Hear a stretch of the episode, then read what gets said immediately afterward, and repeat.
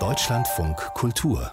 Buchkritik es gibt einen neuen Gedichtband zu bestaunen von Ulrike Dresner, der vielfach ausgezeichneten Leipziger Professorin und Berliner Schriftstellerin mit Münchner Wurzeln. Doggerland, so heißt das aufwendig gestaltete Werk. Dresners erster Gedichtband nach 13 Jahren. André Hatting hat das Buch nicht nur gelesen, sondern erfahren. Herr Hatting, Doggerland ist ein exotischer Name für einen Gedichtband. Was genau ist das? Das ist zunächst einmal eine, eine geografische Bezeichnung. Doggerland äh, meint ein Gebiet in der heutigen Nordsee. Es ist versunken, hat vor 10.000 Jahren etwa existiert. Wirklich? Ja, wirklich existiert. Es ist nicht ausgedacht. Ähm, die Nazis zum Beispiel haben daraus so einen Urgermanen-Ursprung ähm, gemacht. Das ist ideologisch äußerst fragwürdig. Tatsache ist, dort haben Steinzeitmenschen gelebt und Ulrike Dresner bezeichnet es als äh, westliches Zentrum der Neusteinzeit. Später durch äh, Erwärmung der Erde, Abschmelzung ist das Ganze unter Wasser ähm, und jetzt liegt dort die Nordsee drauf. Dogger deswegen, weil ein Dogger ein niederländischer Schiffskutter ist und man hat ihn damals gefunden auf dem Grund des Bodens und konnte das dann lokalisieren, deswegen Doggerland. Wenn ich es richtig verstehe, ein Gedicht, ein Buch, ja? Ähm, worum geht es in dem Gedicht? Genau, es ist ein Gedicht, man könnte auch sagen ein Gesang. Es bezeichnet oder versucht sich zu nähern an diese Zeit damals. Für Ulrike Dresden eine sehr prägende Zeit. Die Menschen fingen an, sich mit Fellen zu kleiden, zu nähen. Ähm, sie haben aus Knochen Instrumente gemacht. Sie haben, sind anderen äh, Stämmen begegnet. Es gibt bei, ihm, bei ihr mal so zwei. Das äh, Turf, Dorf ist das eine. Sound ist das an der Küste, das andere Dorf. Die begegnen einander, man tauscht sich aus. Äh, Zärtlichkeiten, Wissen, Worte, aber eben teilweise auch Gewalt. Und sie versucht, dieses Leben in Flora und Fauna wiederherzustellen, und sich dem anzunähern. Und sie weiß, es ist eine poetische Erfindung, weil wir heute sehr, sehr wenig davon haben. Wir haben vielleicht mal eine archäologische Speerspitze oder ähnliches. Wir können es aber nicht wirklich rekonstruieren. Und so wie die Linguistik bestimmte sprachliche Urformen nur ahnen kann, sie vermutet, so könnte das Vorwort eines anderen gewesen sein. So rekonstruiert Ulrike Dresden an diesem langen Gedicht vielstimmig und vielschichtig die Zeit unserer Vorfahren. Wie macht sie das? Also was ist das Besondere an diesem Gedicht? Zum einen ist es haptisch besonders. Also ich habe das mal mitgebracht, wenn ich es hier rüberreiche. Ja.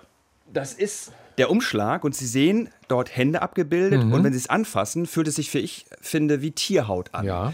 Das ist das eine, die Gestaltung ist sehr aufwendig ähm, und diese Hände, das sind tatsächlich Hände von Höhlenmalereien, mhm. die man gefunden hat, die druckt sie ab auf dieser Tierhaut und es sind Hände von Männern und Frauen und da sind wir jetzt schon bei Ihrer Frage.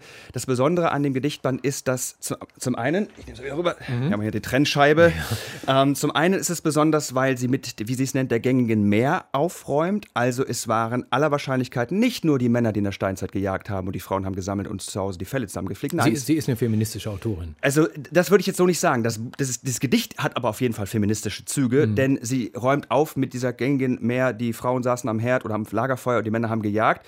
Sie räumt auf damit, dass nur Männer die Anführer waren. Und was, wie sie es gestaltet, ist, dass sie im Grunde genommen einen dreigliedrigen Text hat. Sie hat links das heutige deutsche Wort, zum Beispiel Herz. Auf der anderen Seite hat sie ein englisches Wort, was nicht damit korrespondiert. Es muss nicht Übersetzung sein. In diesem Beispiel äh, nehmen wir mal das Wort hurt.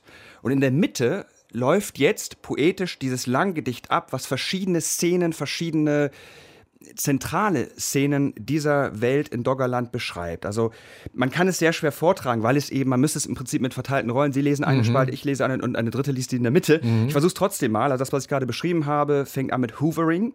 Das ist der Mittelteil. Links Herz, Her, so herrlich, over and over. Eine klitzeverschiebung nur, hurt, nutty, nobody by. Und der Anführer der Jungen, der mit den Zähnen, lingering, lungernd, hungrig, lächelnd zu, wie wir, we, blutig tritt in den Sand their host, friend, fiend.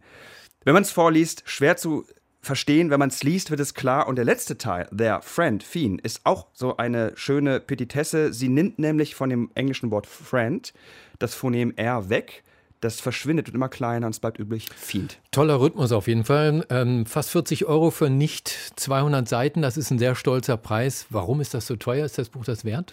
Ich würde sagen, ja. Jetzt können wir lange spekulieren, ob das was zu tun hat mit der, den gestiegenen Preise für Papier, kann auch eine Rolle spielen. Aber generell würde ich sagen, so wie das gestaltet ist, vom Cover, vom der Typografie und vom Inhalt allemal. Also wir sind noch nicht ganz am Ende des Jahres, aber ich würde sagen, dieser Gedichtband zählt jetzt schon zu meinen absoluten Favoriten. André Hatting, vielen Dank über den neuen Gedichtband von Ulrike Dresner, Doggerland, so heißt er, im Penguin Verlag erschienen. 188 Seiten kosten sie 38 Euro.